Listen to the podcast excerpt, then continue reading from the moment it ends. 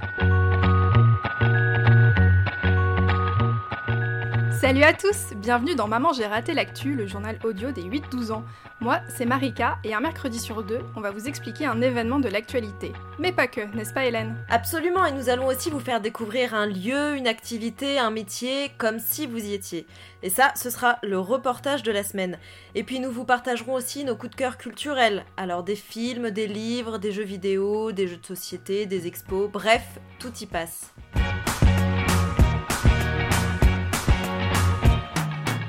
Cette semaine, Marika, tu es retournée à l'école et en plus un samedi matin. Mais euh, genre, tout va bien dans ta vie? Enfin, t'es malade ou? Bah écoute, que veux-tu Hélène? Je prends ce podcast très au sérieux. Alors oui, le 30 novembre dernier était organisé par plusieurs associations une matinée Noël zéro déchet dans une école primaire du 10e arrondissement de Paris. Alors il y avait Surfrider, dont on a déjà parlé dans un épisode, qui lutte contre la pollution des océans. Et il y avait aussi l'association Pic Pic, dont le but est de nous éduquer à devenir plus responsables. Je suis donc venue voir tout ce beau monde. Allez, cette année, je me motive, j'essaye de faire un Noël plus écologique. Parce que entre le sapin, les décorations, les paquets cadeaux, à la fin, ça fait beaucoup de déchets. Puis on ne sait jamais, si le Père Noël écoute ce reportage, ça peut peut-être lui donner des idées. Ma première leçon de la journée était avec Oxane, qui m'apprend à faire un emballage cadeau zéro déchet. Oxane, elle est animatrice pour le SICTOM, l'agence qui s'occupe des déchets à Paris et dans les villes aux alentours. On appelle ça le furoshiki. Donc en gros, on prend un bout de tissu carré alors ça peut être de très beaux tissus euh, ou alors ça peut être de la récupération. Là, comme on est dans le zéro déchet, on fait de la récupération. Ça peut être un bout de rideau, une tête d'oreiller, une ancienne housse de couette. On le coupe sur, euh, du coup en carré. La taille, elle varie en fonction du cadeau qu'on veut offrir. Et après, bah, on va faire des nœuds en fait. Et ça va tenir tout seul autour du cadeau et c'est super euh, rigolo à faire. c'est assez simple. Et ça, avec des jolis tissus, ça donne tout de suite beaucoup plus de vie à un cadeau. Et comme ça, on évite de jeter du papier à la poubelle une fois qu'on a ouvert le cadeau. On peut reprendre le tissu ou l'offrir en même temps que le cadeau à la personne euh, à qui on a offert le cadeau. Deuxième stand, j'apprends à faire des décorations pour mon sapin avec tout ce qui me tombe sous la main. Des rubans, des bouchons en plastique. Bon, en vrai, j'ai plutôt regardé comment faisait Isra. On fait une pyramide. Moi, je suis avec euh, des bouchons de. Bouteilles Des bouchons de bouteilles en bois. Et tu vas faire quoi avec ta pyramide Après, bah, je vais, bah, je vais offrir à ma mère ou à mon père ou je vais décorer chez nous. Voilà, t'as déjà un sapin à la maison? Non, pas encore mais ça approche. Ça va faire un mini sapin, mais en bois.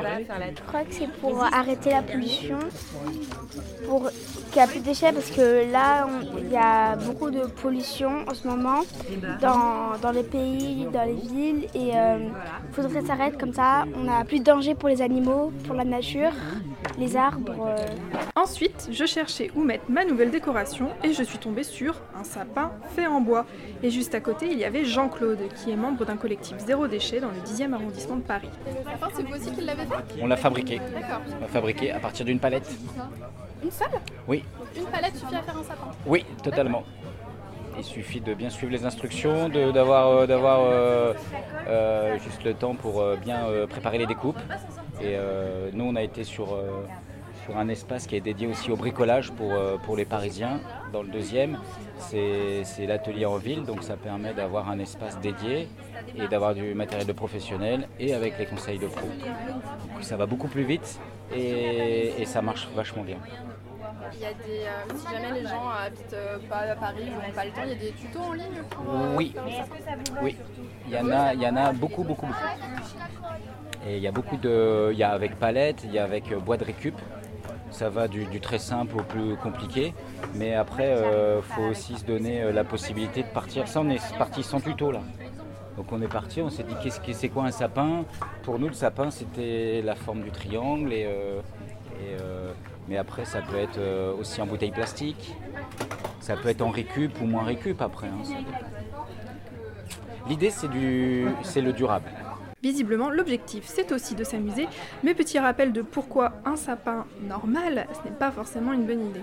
Le sapin, euh, on le retire de son milieu naturel ou alors, ça c'est peut-être la solution la moins pire. Quand on habite euh, dans la nature, on peut aller chercher euh, dans la nature ses besoins. Il ne faut pas que ça soit non plus à trop grande échelle, il faut que ça soit dans le respect de la nature. Donc un petit sapin voilà, près de chez soi, mais quand le sapin vient d'une production intensive qui parfois ont traversé l'Europe entière, pour euh, une durée de vie de trois semaines, un mois, ça fait mal au cœur de se dire on a dépensé beaucoup d'énergie, beaucoup d'eau pour que à la fin, bah, le sapin soit remis sur, euh, sur le trottoir et que pour un mois seulement, on ait sacrifié un sapin qui a, qui a consommé beaucoup de, beaucoup de temps et d'énergie. Bon, pour clore ce reportage, j'ai quelque chose à vous dire. On n'est pas des super-héros, donc faire un Noël zéro déchet, ça peut prendre du temps. Ce n'est pas grave si vous commencez par faire une chose à la fois. Promis, la planète vous dira quand même merci. Bon alors Hélène, est-ce qu'il y a des pratiques qui t'ont inspiré? Bah écoute, moi il y a le truc du, du foulard que j'aime bien, le nom japonais dont j'ai déjà oublié le nom. Euh, il y a quelques années déjà que, que certaines boutiques que je fréquente euh, le pratiquent. Enfin, je pense notamment à la boutique euh, Lush qui fait des cosmétiques. Ah oui, c'est vrai. Ouais, ils le font. Et euh, voilà, mais je, n'ai pas encore sauté le pas. Mais après, c'est vrai que c'est pas compliqué à faire. Enfin, tu, tu peux racheter euh, des foulards, des choses comme ça chez Emmaüs, euh, donc c'est pas mal. Et après, en ce qui concerne le sapin, alors c'est pas très écolo, mais ça fait plusieurs années que j'ai acheté un sapin en plastique et du coup, on le ressort tous les ans. Donc sur le coup, l'achat est pas génial, mais au final, euh, je dépense pas d'argent tous les ans et j'utilise pas de nouvelles matières premières, donc. Bah écoute, moi j'ai j'ai recraqué cette année, j'ai acheté un vrai sapin. Ouais, mais ça a beaucoup euh, plus de charme, hein, je suis d'accord. Ouais, mais bon, je me suis dit, allez, à l'année prochaine, j'essaye euh, le truc des palettes. Ça me, ça me donne envie. Et puis il y a des sapins de Noël aussi, alors bon, qui coûtent beaucoup plus cher, mais qui sont livrés en pot. Et ensuite, ils le replantent en fait après Noël. L'entreprise repasse le chercher, ils le replantent. Ah, ça c'est cool C'est trop bien. Bon, tu me donneras le nom, voilà. bon, on reste sur le thème de Noël. Toi, Hélène, tu as fait un petit tour au marché de Noël de Nancy. Alors, il paraît que les marchés de Noël de l'Est de la France valent le coup d'œil. Et oui, Marika, j'y suis passée il y a quelques jours. Alors, Nancy, comme je vous le disais dans le dernier épisode, ça se trouve dans le nord-est de la France. Et j'ai flashé sur un étal, et bon, bah, j'ai profité pour faire une petite interview. Ah ouais, t'es au taquet, toi. Ah oui, je suis comme ça, euh, toujours prête à œuvrer pour nos jeunes auditeurs. Euh, donc j'ai fait la rencontre de Lucie Guérard qui est souffleur de verre. Alors c'est un métier qui devient très rare puisque seulement trois écoles aujourd'hui proposent cette formation et en France on compte environ 60 souffleurs de verre. Alors c'est rien du tout hein, puisque on est maintenant 67 millions, c'est ça je crois Ouais, euh, en oui, France. oui. Euh, et donc j'ai demandé à, à Lucie Guérard de me parler euh, un peu plus de son métier. Alors souffleur de verre c'est quoi exactement?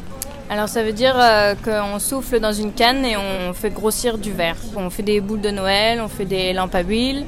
Après on, on fait pas seulement souffler le verre, on sculpte aussi. Donc euh, on peut faire euh, des petits sapins, des coquelicots, des porte-bagues, des cœurs. Et alors, comment ça se passe au niveau des études? Est-ce que c'est long? Alors l'apprentissage, c'est, ça commence par un CAP, donc c'est deux ans. Ensuite, il y a le brevet des métiers d'art, de nouveau deux ans. Et puis, euh, on dit qu'un bon verrier, il faut au minimum 10 ans d'expérience. Donc, euh, en fait, euh, on voyage, on va dans différents pays. Pour ma part, j'ai été en Suisse, aux États-Unis et au Canada. Pour rester dans, dans le thème de Noël, j'ai vu que vous aviez des, des boules en lien avec une légende, la légende du veilleur. Qu'est-ce que c'est? Alors, la légende du veilleur, c'est une légende écossaise qui dit qu'en en accrochant la boule à votre fenêtre, euh, les rayons du soleil sont emprisonnés dans les filaments. Et à la nuit tombée, la lumière emmagasinée rayonne dans la maison et la protège des mauvais esprits.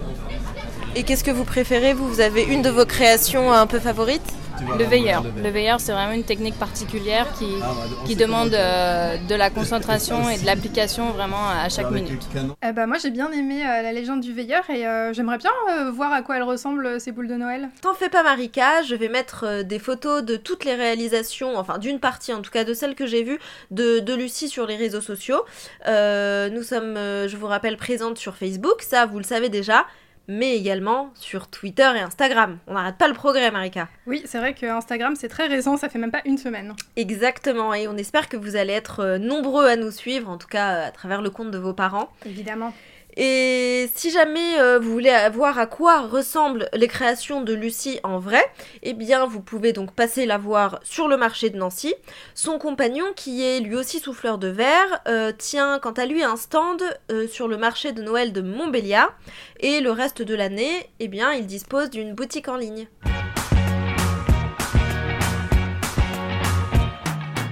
Alors cette semaine, Hélène, euh, nous changeons un peu les règles de l'émission. Il n'y aura qu'une seule question. Et oui, comme j'ai pris le temps de vous faire découvrir euh, mon petit coup de cœur, ce métier de souffleur de verre, en plus du reportage zéro déchet, eh bien, on n'a plus le temps de répondre à deux questions. Et en plus, celle à laquelle on va répondre est assez corsée. Bonjour, je m'appelle Camille, j'ai 9 ans, je suis en CM1. La Russie est située sur deux continents, en majorité de l'Asie.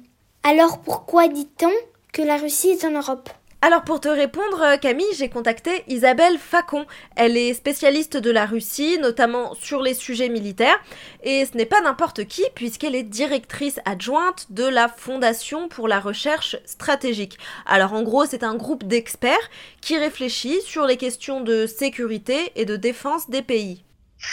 Alors bonjour Camille et, euh, merci de ta question. Euh, on dit surtout que la Russie est européenne et cela va euh, en fait au-delà du seul paramètre géométrique. D'abord si on prend l'histoire, c'est vrai que la Russie a existé en premier dans l'espace européen et elle a maîtrisé sa façade pacifique beaucoup plus tardivement dans l'histoire de son empire. Ensuite, si on regarde euh, la volonté politique, c'est vrai que depuis Pierre le Grand, ça c'était au XVIIIe siècle. Alors, petit aparté, il a d'abord été tsar de Russie, puis empereur de toutes les Russies. Alors, c'est la même chose, mais il préférait ce nouveau nom parce que ça faisait plus européen. Uh-huh. Eh ouais. Alors, pour la petite histoire, il marquait les gens par sa taille. Il mesurait plus de 2 mètres, ce monsieur. Euh, bah pourtant, en plus, les gens, ils étaient plus petits à l'époque, je crois. Ouais, ouais, ouais. Et euh, également, c'est lui qui a fondé la ville de Saint-Pétersbourg. Depuis Pierre le Grand, ça c'était au XVIIIe siècle, eh bien, la Russie a beaucoup plus interagi avec les puissances européennes pour le meilleur et pour le pire. Alors le meilleur, euh, c'est les interactions politiques et le pire, c'est évidemment les guerres, les alliances, les retournements d'alliances. Mais en tout cas, on peut dire que la Russie, euh, dès le XVIIIe siècle, est partie prenante dans le concert des puissances européennes. Après, il y a aussi le volet culturel. Et là aussi, on voit que la Russie a sans doute plus d'affinité avec l'Europe qu'avec l'Asie. Euh, là aussi, c'est un peu euh, à cause, si on peut dire, ou grâce à Pierre le Grand, euh, parce qu'il a voulu introduire en Russie des pratiques, des valeurs, des techniques empruntées à l'Europe. Et ça a évidemment renforcé l'identité européenne de la Russie. Et puis Catherine II aussi, Catherine la Grande, dont tu as entendu parler. Alors Catherine II, elle est née en 1729 et morte en 1796. Elle fut impératrice pendant 34 ans, c'est le plus long règne qu'a connu la Russie. Euh, alors, c'était une personnalité qui aimait euh, beaucoup les arts, la littérature, la philosophie, et elle a aussi engagé beaucoup de guerres pour étendre son royaume. Il y a HBO qui fait une mini-série sur elle euh, qui passe en ce moment, mais par contre, désolé, je crois que c'est un peu pour les grands. Et puis Catherine II aussi, Catherine la Grande, dont tu as entendu parler, euh, sans doute, on se souvient des liens qu'elle avait avec des grands philosophes ou des grands artistes euh, européens.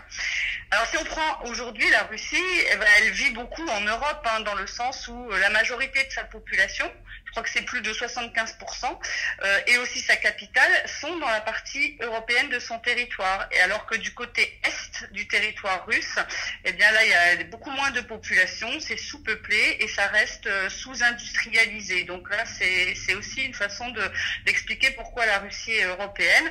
Et si on regarde son commerce, eh bien, elle commerce beaucoup plus avec euh, l'Europe qu'avec l'Asie.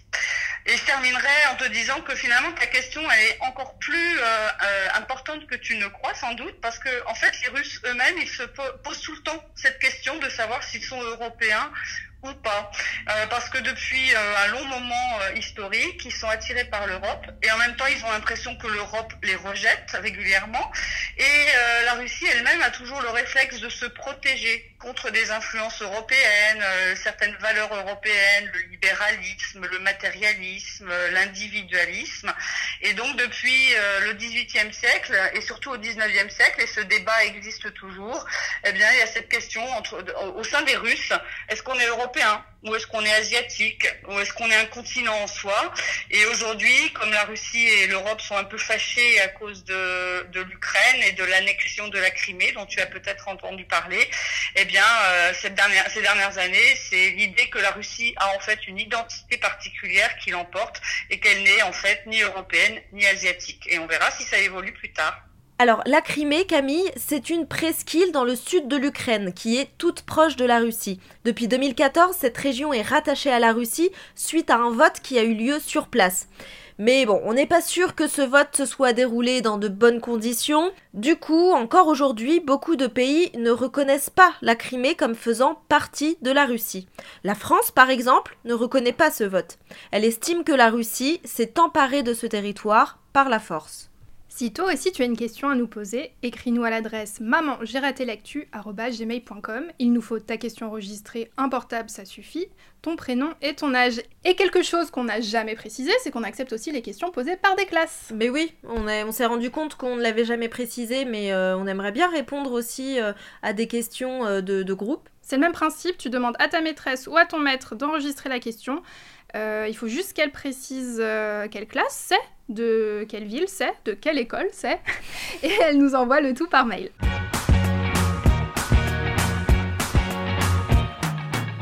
Alors Marika, quel est ton conseil culturel cette semaine? En 2018, le Jardin des Plantes avait fait l'exposition Espèces en voie d'illumination, donc c'était une référence aux espèces d'animaux qui sont en danger et qui sont en train de disparaître.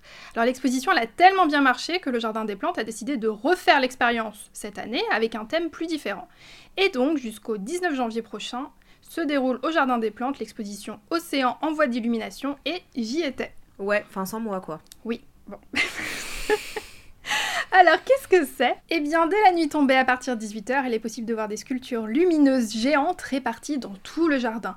Et vu que le thème c'est l'océan, vous allez pouvoir voir pendant tout le parcours de nombreux animaux que l'on peut voir bah, quand il y a de l'eau, donc des tortues marines, des flamants roses, un requin, des méduses. Alors c'est beau, c'est assez réaliste et je trouve que ça nous plonge dans l'ambiance des fêtes de fin d'année. Et j'ai pris des photos, elles seront disponibles sur nos réseaux sociaux au cas où vous ne pouvez pas vous rendre à Paris. Et du coup, en termes d'infos pratiques, euh, ça coûte combien tout ça? Alors, pour les grands, à partir de 13 ans, c'est 15 euros. Si tu as entre 3 et 12 ans, c'est 12 euros. Il y a aussi des forfaits si tu y vas avec euh, tes deux parents et un frère ou une sœur ou un cousin, enfin ouais. un autre enfant. Et surtout, c'est très important de réserver. C'est mieux si tu réserves à l'avance, puisqu'il se peut que si tu arrives sur place, on te dit bah il n'y a plus de place pour aujourd'hui. Ah, il y a beaucoup de monde, d'accord. Oui. Bon, et toi, du coup, Hélène, tu vas nous parler cinéma. Et oui, je vais vous parler euh, d'un film que j'ai vu quand j'étais au collège. Alors bon, je vous préviens tout de suite, c'est pas un film euh, à regarder tout seul. Il vaut mieux que vos parents soient avec vous pour vous expliquer euh, un peu ce qui, ce qui se passait à cette période-là et tout le contexte. En fait, il s'agit de Joyeux Noël, réalisé par Christian Carion, avec entre autres comme acteur Guillaume Canet. Il est connu. Tu oui, il est connu. L'histoire se passe en décembre 1914 et qu'est-ce qui se passe à ce moment-là, Marika? Alors j'ai envie de dire c'est Noël, mais euh, surtout je crois que 1914 c'était euh, la Première Guerre mondiale. Absolument, c'est ça. Et justement, le film se déroule dans les tranchées, c'est-à-dire là où, les Français, euh, où les soldats français se cachent. Ce sont en fait des sortes de galeries à ciel ouvert, creusées dans la terre. Alors bon, bien sûr, dans ces tranchées, la vie est terrible. Hein. il fait froid, il y a de la gadoue partout. Et à quelques centaines de mètres de là, de l'autre côté, il y a les Allemands. C'est contre eux que les Français se battent, mais c'est le soir de Noël et on sait qu'il arrive parfois des choses extraordinaires ce soir-là. Eh bien, dans les deux camps, des hommes sortent des tranchées et fraternisent, c'est-à-dire qu'ils deviennent amis. On ne cherche plus à tuer le camp d'en face. Les hommes euh, échangent de la nourriture, jouent au foot, euh, et en fait ils se mettent à fêter Noël tous ensemble. Cette histoire, elle est réelle, Marika. Euh, ça s'est passé donc en décembre 1914, et, et voilà. Et pendant quelques heures, des soldats ont oublié leur rôle de défenseur le temps d'une soirée. Alors, un peu moment de la honte, Hélène, mais je n'ai pas vu ce film. Mais je m'empresserai d'aller le voir parce que Bon, j'aime pas trop les armes, mais ça, euh, ça a pas l'air de trop parler d'armes là. Il y a des périodes du, film où il y en a un peu, mais c'est pas. Euh, c'est pas très violent. C'est pas très violent et c'est surtout pas la, la, majeure partie du temps, quoi. On, voit surtout euh, voilà, les hommes discuter, échanger avec leurs différences de langue, de culture, d'habitude. Donc, donc c'est vraiment cet aspect-là qui est, qui est, hyper intéressant. Bon bah voilà, je vais suivre ton conseil et le regarder alors.